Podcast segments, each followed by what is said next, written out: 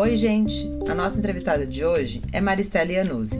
Ela fez engenharia mecatrônica, trabalhou anos e anos com tecnologia, diversidade e inclusão em grandes corporações. Mas hoje em dia é empreendedora de diversidade e inclusão mundo afora, além de conselheira administrativa, conselheira consultiva e apresentadora do podcast Mulheres Positivas da Jovem Pan. E Maristela não para por aí, não. A nossa primeira entrevistada é uma entrevistada muito especial para mim, porque foi ela que me colocou nessa vida de mentora. Foi o alinhamento de astros? Foi. Mas é tudo culpa dela. E eu e a Kátia estamos super curiosa para conhecer tudo sobre essa sua carreira diversa. Eu estou vendo aqui, ó, consultora dos princípios de empoderamento das mulheres, fundadora da CMI Business Transformation, conselheira consultiva da Maurício de Souza Produções. Essa eu tenho uma pergunta para fazer, mas eu faço daqui a pouco. O podcast que você também tem, né, com a Jovem Pan, trabalhou já na Schneider Electric, uma carreira super diversa. Seja muito bem-vinda. Obrigada, Ruby. Obrigada, Kátia. É um prazer estar com vocês. Uma honra estar aqui com vocês e ser culpada de coisa boa pode me culpar que eu não vou ligar. Eu não vou ligar. Muito obrigada por estar aqui. A carreira é diversa, talvez pela carreira ser tão diversa que hoje eu lidero áreas de diversidade e inclusão aí mundo afora, né? E eu acho que a carreira diversa ela é o resultado de se permitir, de ousar, de descobrir potenciais novos e se jogar. E isso são coisas que eu fiz a minha vida inteira e que com muita luta deram certo, né? Então acho que é por isso essa carreira tão diversa. É, a gente viu que você fez engenharia mecatrônica, trabalha há muitos anos com tecnologia, que são é, locais bem masculinos, né? Queria saber Exato. como foi isso para você e é, eu acho que, que é uma jornada, né? Talvez se eu não tivesse feito engenharia mecatrônica e não tivesse trabalhado a minha vida inteira só com homens, num ambiente extremamente masculino, eu não teria me conectado ao tema da diversidade e inclusão. Porque como eu sempre fui a única mulher, onde, é, onde quer que eu estivesse dentro do mundo que eu trabalhava, eu sempre questionei, né? Mas por que eu sou sempre a única? Por que outras mulheres não, não estão aqui junto comigo? E aí acho que vem aí uma, uma conjunção aí de, de, de problemas e de soluções que me fizeram uh, chegar a cargos elevados dentro das empresas aonde eu passei. E nesse momento eu passo a ganhar uma força, né? Não era mais só a voz da Maristela, mas era a força da Maristela, diretora global da empresa X, que tem 180 mil funcionários, que está em 98 países. Então, tudo isso me abriu portas para que a minha voz fosse ouvida, né? É, a Rúbia teve a oportunidade de já ouvir eu falando isso, e a Kátia agora, minutos atrás também, é, todos nós somos mentores, né? Todos nós somos modelos para alguém, todos nós, é, de alguma forma, somos observados por alguém e formamos opiniões de alguém, né? Então, eh, no momento em que a Maristela, engenheira mecatrônica, a única mulher, eh, chega a um cargo de C-level, a Maristela ganha uma voz e com essa voz eh, a Maristela passa a se aproximar muito da ONU Mulheres, né? o fato de eu ter sido sempre da área de business acabou me abrindo muitas portas com altas lideranças que tinham um certo preconceito com formadores uh, da área de, por exemplo, de psicologia ou de direitos humanos, porque usavam uma outra forma de se comunicar diferente da deles. E aí chega a Maristela, que a vida inteira trabalhou como eles. Então, é, eu continuo falando de direitos humanos, eu continuo falando de respeito, eu continuo falando de equidade de gênero, né? eu continuo falando de tudo isso, mas é, talvez eu eu tive a sorte aí de conseguir falar numa linguagem que eles conseguiam entender com maior facilidade. Então, você acha que desde o seu começo, lá no Objetivo, porque eu estava vendo aqui, achei isso muito interessante, você foi professora, né, e coordenadora isso. da área de, de, educacional, né, que se fala. Isso. Sete anos no Objetivo. Ou seja, também essa questão da mentora tem um pouco a ver com essa vocação de gostar de ensinar, de estudar, Sim, sem de, dúvida, do valor, né? Sem dúvida, sem dúvida. Desde, é, mas desde mentor... lá você sente que ser mulher é, é, é, é diferente ser mulher? É, bom, obviamente é diferente, mas eu digo, às vezes eu sinto que se tivesse cavalinhos no páreo, o nosso cavalinho sai um pouquinho atrás, né? Desde essa, esse cenário, você sente isso?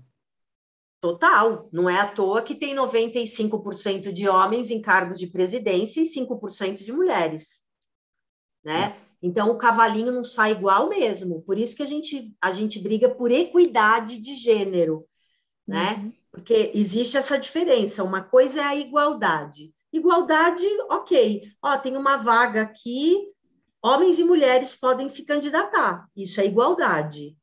Né? Agora, equidade é será que nós, mulheres e os homens, têm as mesmas oportunidades para chegar naquela vaga? Né? No momento em que, uh, em 1920, as mulheres não podiam trabalhar, as mulheres não podiam votar, as mulheres não podiam dirigir, as mulheres não podiam fazer nada, elas só podiam lavar, passar, cozinhar, bordar, cuidar do marido, do filho e da sua estética a gente já não saiu na mesma linha de largada. Então, a oportunidade não é igual. Né? Ah, melhorou, Mari? Super melhorou, super melhorou. Mas para a gente chegar no equilíbrio de 50-50, nós estamos longe. Né? Hoje é. existe aí estudos que mostram que são do mais de 200 anos para a gente conseguir, na velocidade em que a gente vai crescendo hoje dentro do mundo corporativo, por exemplo, atingir 50-50. Uau, né? 200 anos? Essa eu não tinha visto anos. essa, Kátia. Não. É. Nem, nem o, seu filho vai ver isso, Rubia. Não, não nem, provavelmente nem seus nem netos, neto, netos. Nem é. meus netos, entendeu? Então, é, esse trabalho de aceleração do tema de diversidade e inclusão, e aí eu não estou falando só da mulher, porque quando eu falo de mulher, eu não falo só da mulher branca, hétero, né, cis, é, e assim por diante. Então, eu tenho que falar de racismo, eu tenho que falar de machismo, eu tenho que falar de homofobia, eu tenho que falar de capacitismo, né? Então, quando a gente olha para todas essas interseccionalidades, a coisa vai ficando cada vez pior. Se uma mulher branca cis vai demorar 200 anos, uma mulher negra lésbica vai demorar 400. Se ela tiver deficiência, mais não sei quanto, né? Então, é, é bem maluco o, o, o, e não, não estamos. Isso é surreal. Isso é surreal. Quando a gente olha alguns números, por exemplo, a população global do mundo, 52% são mulheres. Certo. Ou seja, eu tenho que partir do princípio que metade da população do mundo são mulheres, ou seja, metade dos talentos do mundo são mulheres, né? Uhum. Aí, é, aí vindo aqui para o Brasil, eu olho e verifico que 45% das casas brasileiras são sustentadas por mulheres. E eu não estou falando de mães solo, eu estou falando de famílias. Então, aqui na minha casa sou eu, meu marido e minha filha. Nós temos a vida que nós temos porque eu trabalho e meu marido trabalha. Então, eu faço parte do sustento desta casa, tanto quanto meu marido. Não uhum. importa se ele paga 80% e eu pago 20%, não importa se eu pago 80% e ele 20%. Certo. Nós mantemos a casa Então, 45% das casas brasileiras são sustentadas por mulheres, praticamente a metade. Uhum. Quando a gente olha o estudo da Unicef, a gente vê que 60% de quem se forma no Brasil são mulheres. Ou seja, eu estou em maior quantidade, eu sustento metade das casas, eu estudo mais, mas eu não chego lá. Então, não, não tem como não dizer que existe, nem que seja um machismo é, estrutural, né? nem que seja um machismo mascarado e velado, o viés inconsciente do ser humano da nossa geração, do dia X de abril de 2022, existe, é, é latente e ele prejudica, né? Por isso que as transformações acontecem. Aí eu queria pegar inteiro. um gancho, na sua opinião, sobre as cotas. Li outro dia, né, uma certa polêmica sobre as cotas, e fico muito pensando, será que sem as cotas, nós, os negros e todo mundo que você falou antes, todas essas pessoas, será que chegamos lá? O que, que você acha das cotas? Eu vou ser muito sincera com você. Se alguns anos atrás você me perguntasse sobre cotas, eu diria que eu sou contra num primeiro momento, né? Eu, eu falava, ah, eu sou contra, meu, porque eu eu cheguei, eu cheguei lá, se eu cheguei, qualquer um pode chegar. Eu não nasci em berço de ouro, eu não isso, eu não aquilo, né? Porque essa era a minha, a minha visão, efetivamente, né? A minha visão dentro da minha bolha. Esse é o ponto.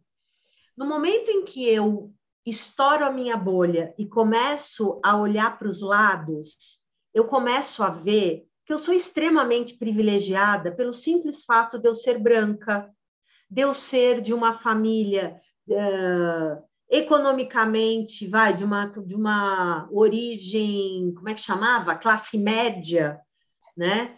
É, não era assim? Na minha época era assim, né? Eu acho que as pessoas é. ainda falam isso, hein? É, eu não sei, é tão, tão É que eu não triste, presto mais mas... atenção nisso. Eu é, eu, eu deleto algumas coisas, exatamente. mas, de qualquer maneira, assim, então eu começo a ver que eu tive inúmeros privilégios. Óbvio, eu não vou jogar fora tudo que eu ralei, tudo que eu estudei, tudo que eu me dediquei, todos os ônibus que eu peguei, tudo blá, blá, blá, blá, blá. Então, assim, eu não estou jogando fora tudo que eu fiz por merecer estar onde eu estou. Porém, eu não vivi coisas que negros vivem. Eu não vivi coisas que mulheres trans vivem. Eu não vivi coisas que uma mulher cadeirante vive e eu não vivi e não consigo nem imaginar. Hoje eu consigo dar exemplos porque eu sou uma especialista no tema, mas se eu fosse pensar exclusivamente olhando para o meu umbigo, eu diria que não, não precisa de cotas. Agora, quando você olha para uma linha de largada de uma corrida onde nessa linha de largada eu tenho um peixinho dentro do aquário, uma tartaruga, um macaco e uma onça. Estão todos na mesma linha de largada. Então, então é. o tiro que vai ser dado para todo mundo sair correndo é o mesmo. Ou seja, tá todo mundo ali, ó, páreo a páreo, né? Uhum. Só que o objetivo, o vencedor é aquele que vai chegar numa árvore a 100 metros de distância e quem pegar a maçã que está lá no topo da árvore é o vencedor. Será que o peixinho dentro do aquário tem a mesma condição de chegar naquela maçã igual ao macaco ou ao leopardo? E a tartaruga? Todos são animais, todos vivem na selva, todos estão na mesma linha de largada, todos vão ouvir o tiro no mesmo momento. A igualdade está imperando. Mas cada um com a sua realidade, cada um com a sua possibilidade, cada um com a sua oportunidade, vai ter uma velocidade para chegar e vão ter aqueles que nem vão chegar. E é isso que acontece quando a gente vai para os grupos minorizados, né? Eles são minoria em representatividade, porque mulher é mais que homem no mundo, negros são mais que brancos no Brasil, né? E assim por diante. Então, hoje eu tenho essa visão e sou completamente a favor das cotas. Acho que as cotas não são um favorecimento. Na verdade, as cotas elas vêm para trazer um pouco de mesmas oportunidades, né? Então, uh, eu, eu digo que eu nem gosto de usar o termo cota, porque ele, na nossa cultura, ele tem uma conotação negativa. É um né? estigma, eu, né? A pessoa é, fica com eu, selo, eu, né? Eu uso, eu gosto muito de usar meta com prazo. Boa. Né? Porque é isso, é isso. Eu não vou ter cota para contratar mulher a vida inteira se eu atingir o meu objetivo de ter 50% de mulheres em cargo de liderança. Quando eu tiver 50%, quando eu perceber que a vida flui de igual para igual, eu não preciso ter mais aquilo. Então, uhum. eu vou uhum. lá e termino. Né? E, mais importante que tudo isso, não é colocar alguém não capacitado. No, o objetivo da cota, se o objetivo da cota é colocar alguém só porque é mulher, só porque é negro, só porque tem deficiência, está errado. E não faça, porque você não vai ajudar a gente em nada, pelo contrário. Né? Agora, o que você tem que entender que ali naquele momento talvez você vai ter mais trabalho para achar aquela pessoa. Mas é colocar a pessoa certa no lugar certo.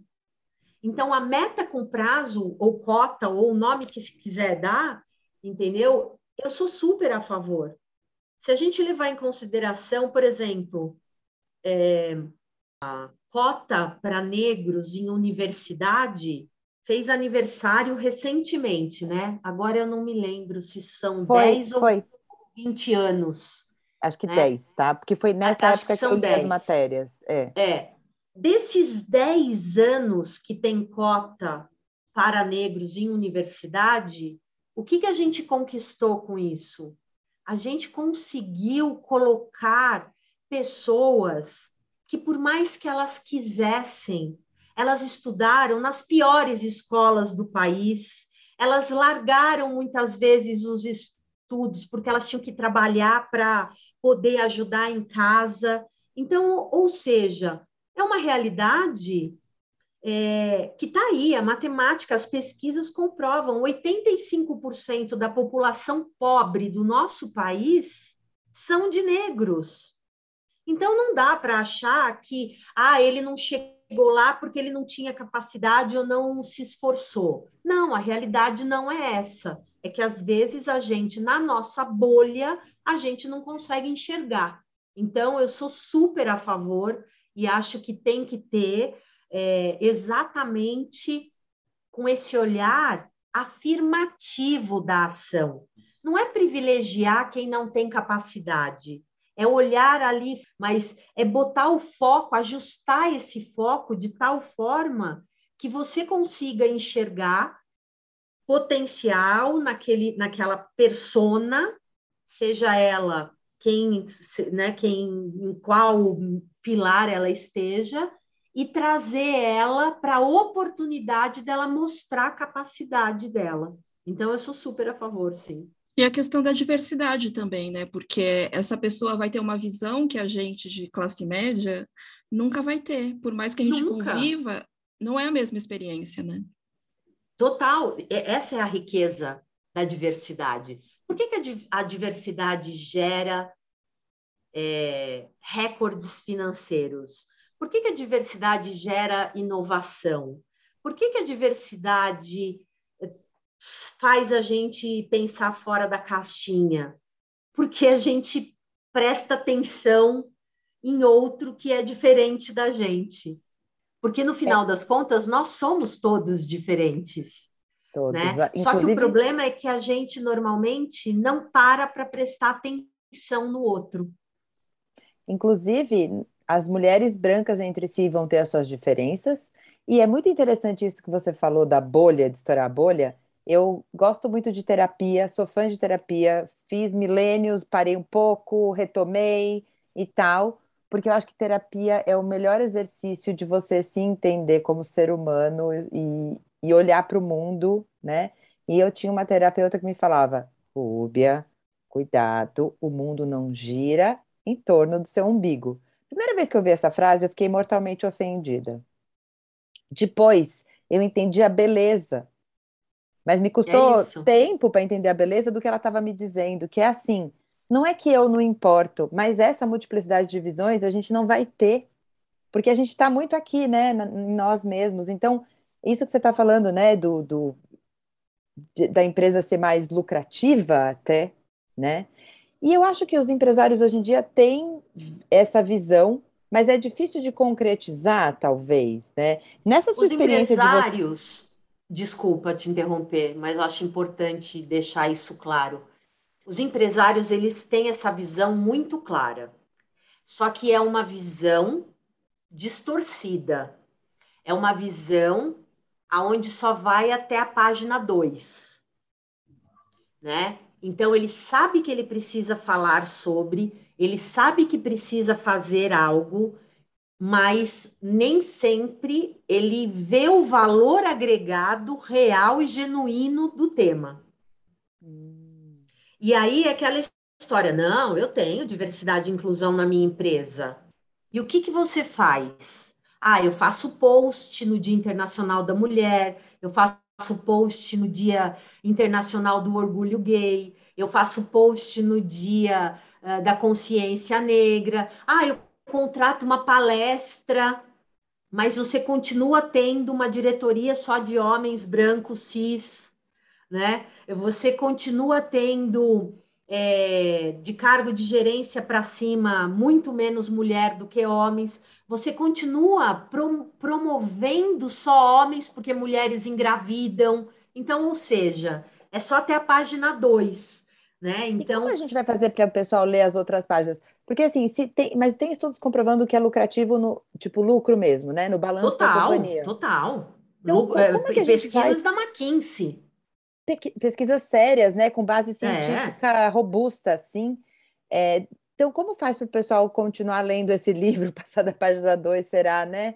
Aí um pouco do que vocês muito. fazem, né? Na CMI, é. todos os projetos. Isso. Um pouco a, é isso. A, a, CMI, a CMI, ela vem com esse propósito, por exemplo. Que né? é o né, Business chegar... Transformation, está escrito é, aqui. A CMI Business Transformation, ela tem essa pegada de conversar com a liderança e provar por A mais B que diversidade e inclusão não é marketing, que diversidade e inclusão faz parte da estratégia da companhia de tal forma a trazer resultados financeiros para a companhia, né? Então, tem todo um trabalho por trás disso, isso não acontece do dia para a noite, né? Tem muita sensibilização, muita capacitação, tem diagnóstico, tem um processo gigantesco, mas esse é um jeito, né? Outro jeito é, junto com, a, com um especialista, que qual é a grande vantagem do especialista? O especialista ele fala coisas para a liderança que quem está do lado de dentro da empresa tem vontade de falar, mas não pode, porque se falar vai ser demitido, entendeu? O consultor não. O consultor ele é pago para falar tudo que vê, né? Então, eu brinco que depois de uma vida estando de um lado da mesa, agora eu estou usufruindo de algo que eu queria matar no passado, que eu falava assim, mas gente, esse turning point isso. também me interessa muito, sabe? Essa sua mudança. É, isso é muito legal, né? Eu, eu olho e falo, gente, mas espera aí, eu falei isso já dez vezes para o cara e o cara não entendeu. Aí ele paga para essa consultora, a consultora chega, fala a mesma coisa e ele concorda. Né? Eu vivi muito isso. Então agora eu brinco que agora eu estou do lado bom da força, né, da mesa, que eu posso falar o que eu quiser, na minha opinião, o máximo que vai acontecer, ele vai rescindir o contrato comigo ou ele nunca mais vai me contratar e ok, tudo bem.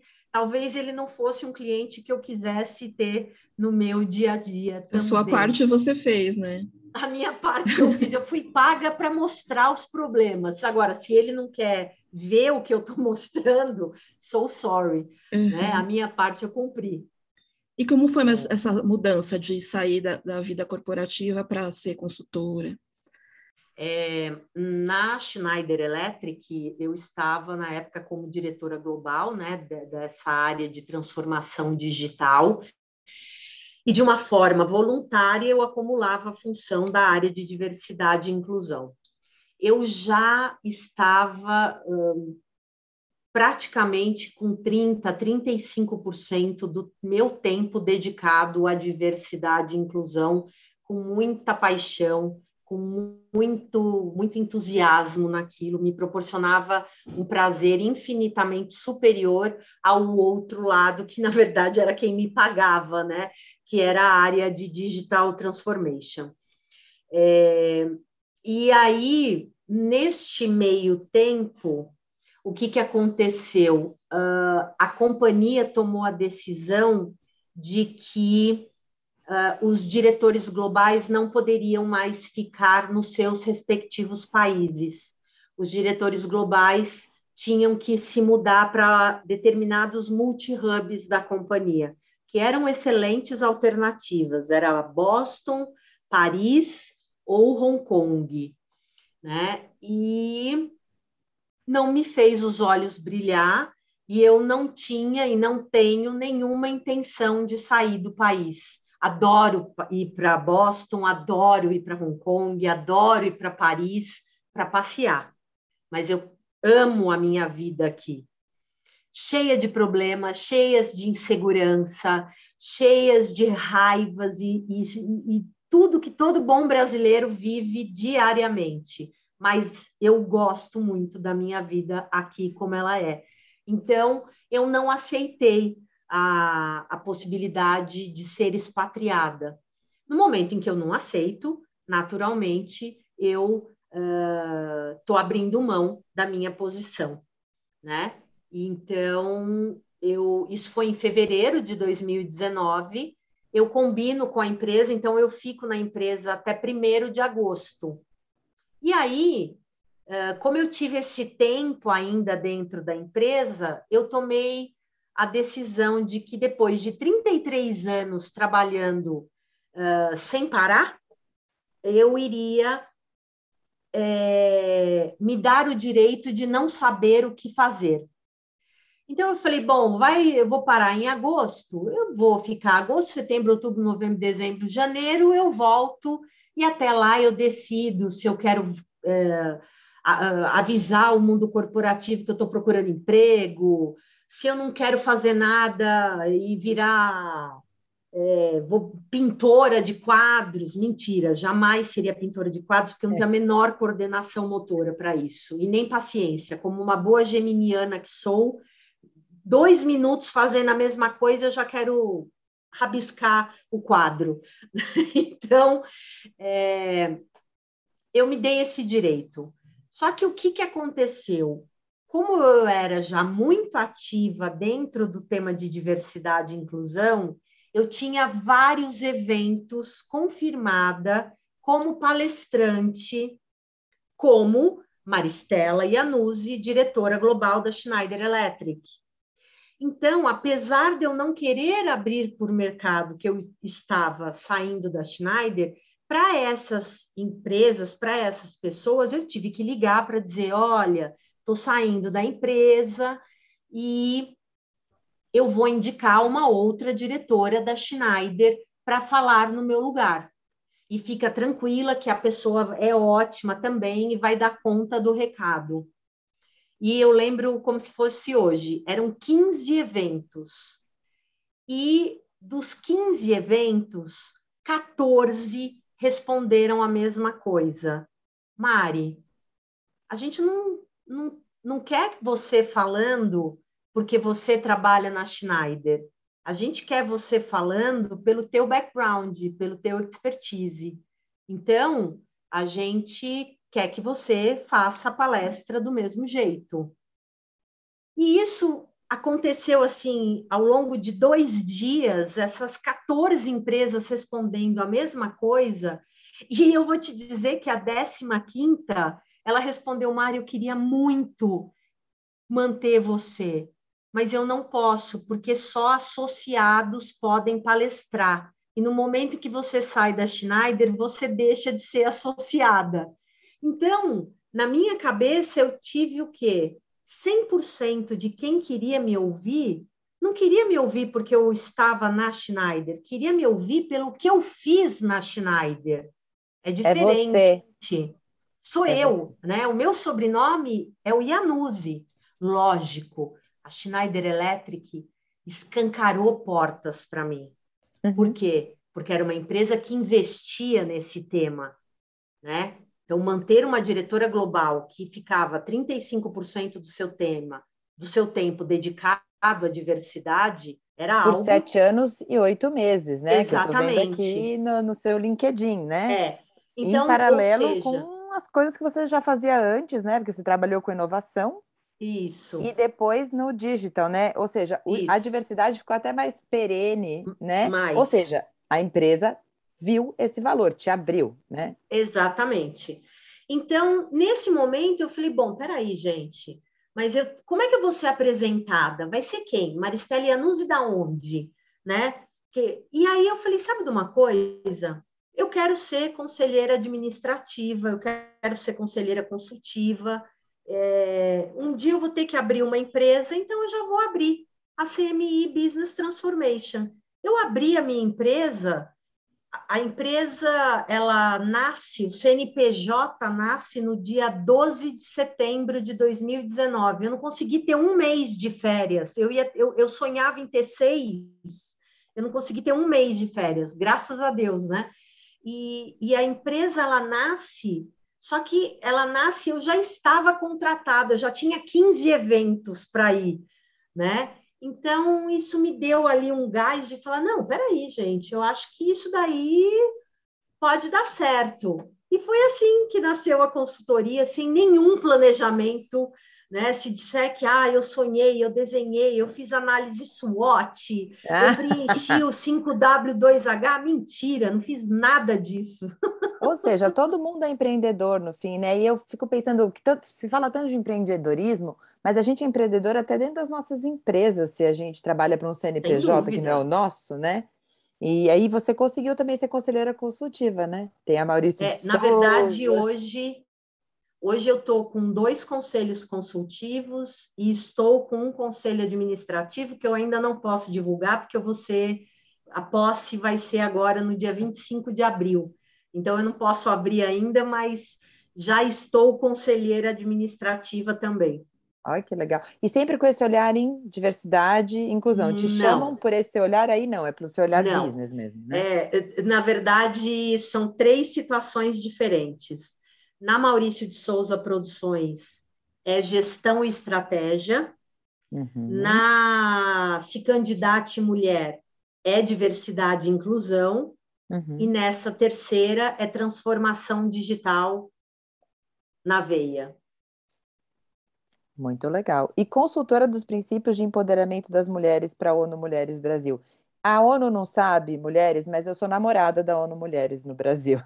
Acho que Ela toda mulher é informada. é namorada da ONU Mulheres, né?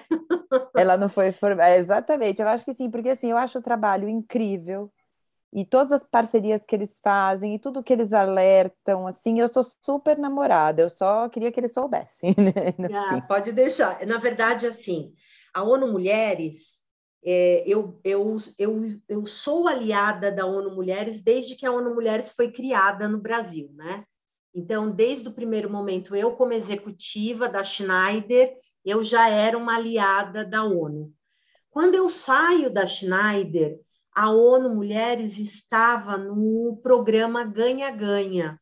O que era o programa Ganha-Ganha? Era a União Europeia patrocinando alguns países da América Latina e do Caribe é, para que aumentasse o número de mulheres em cargos de liderança. Então, quando eu saio da Schneider, a ONU me chama e diz: Mari, você não quer fazer um trabalho de consultoria para a ONU Mulheres? Então, enquanto durou esse programa Ganha-Ganha, que foi até julho de 2021, eu é, fazia esse trabalho e ainda ganhava por isso, né? Então, por isso o título de consultora da ONU uhum. Mulheres. No momento em que eu deixo uh, o programa Ganha-Ganha, porque a União Europeia uh, encerrou o patrocínio, porque tinha dia para começar e para terminar, foram cinco anos de patrocínio, eu volto a ser uma voluntária. Então, eu, eu sou uma voluntária constante da ONU, então a gente usa muito o termo de aliado, né? Então, hoje eu estou como. Então, as empresas continuam me procurando para ser uma interface, uma facilitadora, uma, uma solucionadora de questões básicas da ONU mas já com esse caráter de aliada, né? não mais como consultora, que tinha um contrato, que tinha um, uhum. um registro, um salário e etc. Uhum. E o que, que você tem visto por lá que você possa trazer aqui para as nossas ouvintes, principalmente se tiver alguma coisa relacionada com as dificuldades das mulheres 40 a mais, que é um público que a gente se identifica também porque a gente é 40 a mais, né? Eu e a Kátia, eu, gente... eu já estou, em junho eu entro nos 50. Olha aí que delícia. Que também está dentro do nosso público, né? Porque a gente, eu sinto algumas coisas já de diferença no meu olhar, principalmente, talvez, sabe? Talvez não no mundo. Kátia, você tá, pode dizer também se o seu olhar mudou, que você puder trazer para a gente aí, se tiver alguma coisa. É, o, trabalho, o trabalho da ONU Mulheres, ele tem, assim, a ONU ela tem alguns pilares que são os grandes direcionadores, né? Então, um deles é a violência contra a mulher. Esse é um, um foco muito grande da ONU, né? Um segundo é aumentar o número de mulheres em cargos de liderança. Um terceiro é fortalecer o empreendedorismo feminino, né? E para essas três coisas uh, surtirem efeito, a ONU precisa ajudar quem cria regras, quem cria leis, né? Então ela também está dentro desse, desse pilar aí de dar esse suporte para criar normas, leis, jurisprudências e, e, dar esse apoio a quem necessário, né? Então todo esse trabalho é muito forte e na verdade de novo, quando a gente fala de mulheres, a gente está falando de todas as mulheres, né? Então, eu estou falando da mulher refugiada, eu estou falando da mulher 40, 50, 60, 70 a mais, eu estou falando de todas as mulheres, né? E, é, assim, até onde eu conheço, hoje existe a mira para todos esses temas de mulheres em todas as interseccionalidades, uhum. né? E aí vai muito do momento. Então, a gente já teve é, mulheres e gerações. Se eu não me engano, 2020, o trabalho da ONU foi 100% focado em mulheres e gerações. 2021 foi mulheres e raça negra né? E assim, a cada ano, eles colocam uh, os seus, as suas campanhas, né? Mas a força, o pilar, o foco está sempre muito dentro de todo tipo de mulher, dentro desse empoderamento econômico, seja em cargos de liderança, seja no empreendedorismo, e violência contra a mulher, porque no fim é um ciclo só, né? Porque a mulher que tem autonomia econômica, ela consegue se livrar com maior facilidade da violência doméstica, por exemplo. É, com relação a essa questão da idade, quando eu fiz 40 anos, teve gente que me falou: fica nesse trabalho mesmo, você não vai arranjar outra coisa, né? Se conforma. E, bom, depois dos 40, eu estou fazendo outra faculdade, estou trabalhando numa empresa de tecnologia, estou é, com mil projetos, então, eu queria saber é, se você tem visto isso também, assim, essa discriminação das mulheres mais velhas, né, achando que a, a vida verdade, acabou. É, culturalmente, culturalmente, no Brasil, qualquer um com 40, 50 anos já deveria se aposentar, tanto homem quanto mulheres, né? A diferença é que, como nós não saímos da mesma linha de largada, a gente sempre sofre mais, né? Então, se eu tiver que ficar com um homem de 40 ou uma mulher de 40, eu escolho o homem de 40 para ficar, né? Se eu tiver que contratar, a mesma coisa. Então, é, mas eu acho que isso vem mudando, né? Tanto que a gente diz que esse momento que a gente vive é um momento onde nós temos aí quatro, cinco gerações sentadas na mesma mesa de reunião, né?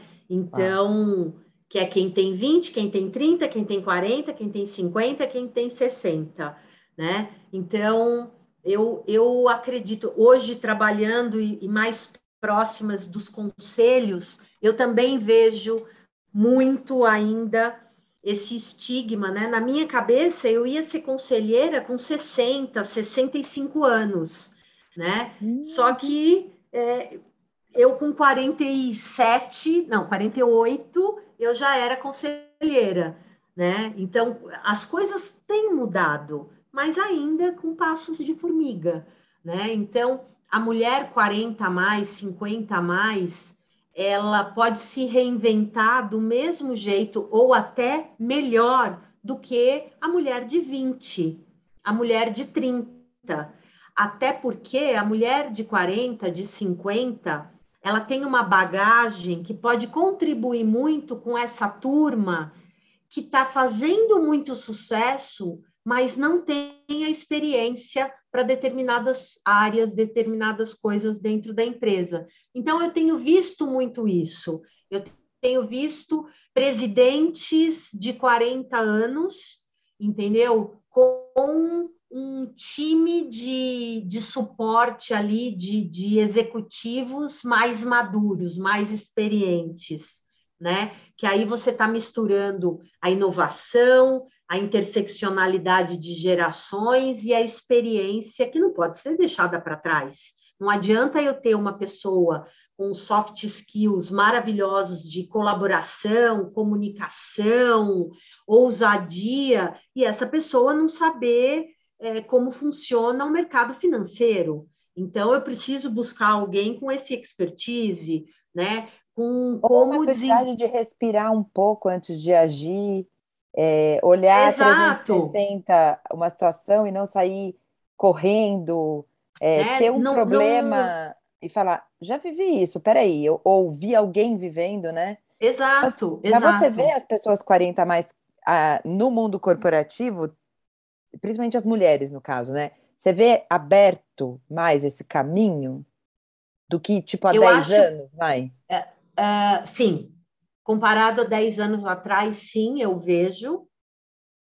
Eu vejo essa abertura e, e, melhor do que isso, eu vejo as pessoas que já atingiram, as empresas que já atingiram uma determinada maturidade no tema de diversidade e inclusão, vendo isso como um foco, como um objetivo. Acho que é isso. Kátia, mais alguma coisa que você queira descobrir por aqui? Não, acho que, é isso. acho que é isso mesmo, agradecer mesmo que a gente vê que tem vida depois dos 40, dos 50. Total. Eu vou te dizer que eu nunca trabalhei tanto na minha vida como eu tenho trabalhado nos últimos dois anos e meio, até brinco, né? Eu falo para o meu marido, eu falo, pô, mas agora que eu estou chegando nos 50, que eu queria parar de trabalhar, eu nunca trabalhei tanto. Uhum. Só que existe uma grande diferença, né? hoje eu consegui atingir é, o meu propósito tão forte quanto meus objetivos financeiros e tudo mais. Então, isso me dá uma força de vontade muito grande em continuar, né? Mas, bom, eu tenho só que agradecer mais uma vez a vocês por essa por essa honra, né, de abrir o primeiro podcast, que esse esse novo projeto seja um imenso sucesso e que é, a gente, daqui a alguns anos, ouça esses podcasts pensando, nossa, naquela época precisava explicar isso, não é tão óbvio, né? Mas Por que hoje que elas estavam discutindo precisa. isso mesmo, né? O que, mas como assim? O que, que ela quis dizer com isso? Tomara um que a gente também para o pessoal conhecer o projeto Mulheres Positivas, né? Que é muito interessante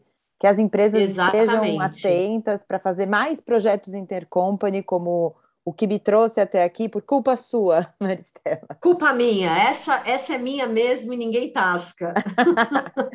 tá bem. Obrigada, gente, foi um prazer. Obrigada. Obrigada, tchau, tchau.